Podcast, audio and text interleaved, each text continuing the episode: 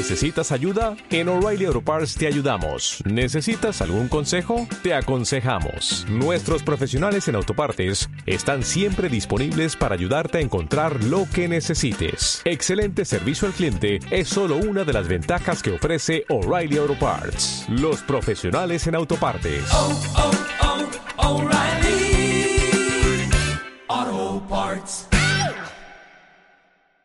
Hace unos meses aparecía esta noticia en los medios.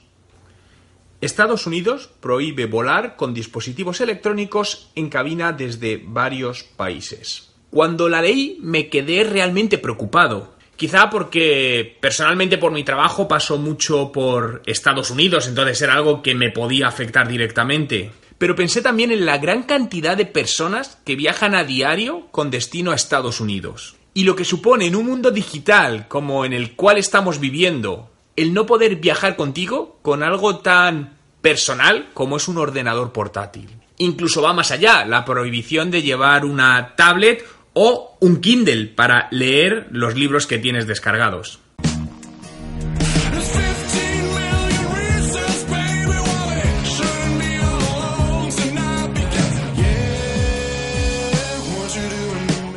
Parece ser que esta noticia hacía solo referencia a destinos con Estados Unidos, pero con origen en determinados países, y únicamente para ciertas aerolíneas. Por lo que ya desde el pasado mes de marzo, ciertos países de Oriente Medio y del norte de África tienen estas restricciones, aunque en las últimas horas y después de cuatro meses, esta prohibición ha sido retirada para muchos de estos países.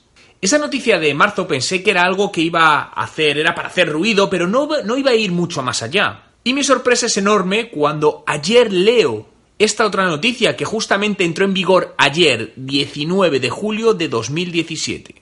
Entran en vigor los exhaustivos controles de seguridad para volar a Estados Unidos. Aproveché la ocasión para investigar más sobre este tema y la realidad es que esta normativa no prohíbe directamente el llevar dispositivos electrónicos contigo, pero hay limitaciones en cuanto a los controles que, que, debe pasar, lo que me hace ver que es simplemente el primer paso a la prohibición total de llevar ordenadores portátiles dentro del avión como equipaje de mano. Esta nueva normativa dice que te pueden revisar más exhaustivamente tus dispositivos electrónicos que son más grandes que un teléfono móvil Aspecto que no es nada nuevo, ya que hacen esto de manera aleatoria desde hace ya bastante tiempo. De hecho, me ha sucedido en numerosas ocasiones que me han hecho eh, abrir mi Mac eh, y encenderlo para que puedan comprobar que realmente es un, es un ordenador normal y corriente. La medida, como digo, ya está en vigor para viajes que tienen destino a Estados Unidos y con origen en España, Colombia y México y concretamente en España solo afecta a los aeropuertos de Madrid, Barcelona y Málaga.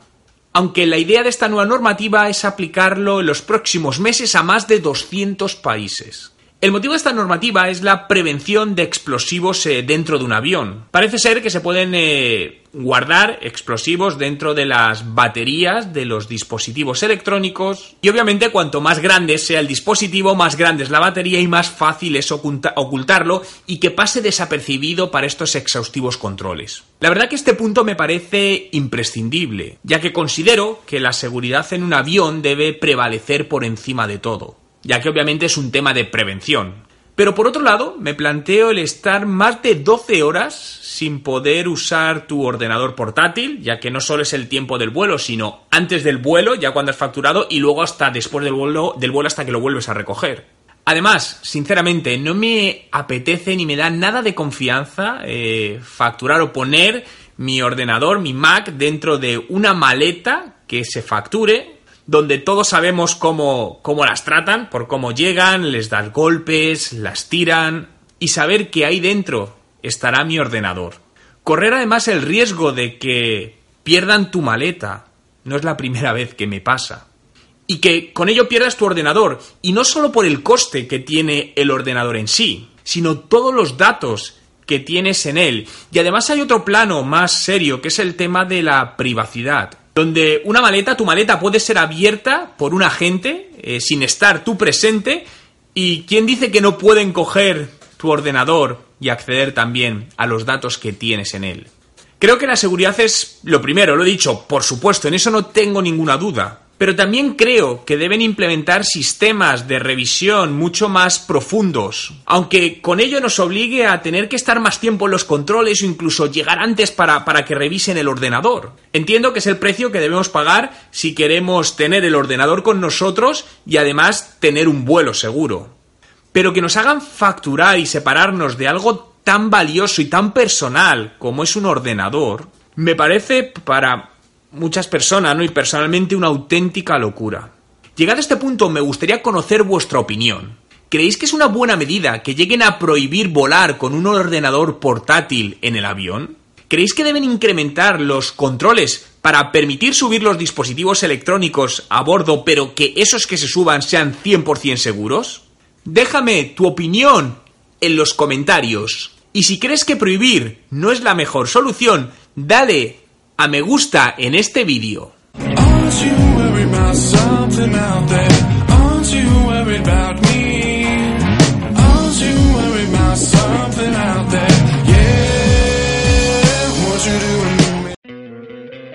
¿No te encantaría tener 100 dólares extra en tu bolsillo?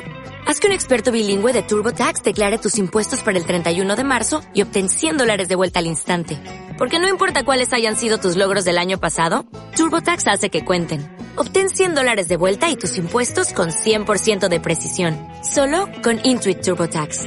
Debes declarar para el 31 de marzo. Crédito solo aplicable al costo de la presentación federal con TurboTax Full Service. Oferta sujeta a cambios o cancelación en cualquier momento.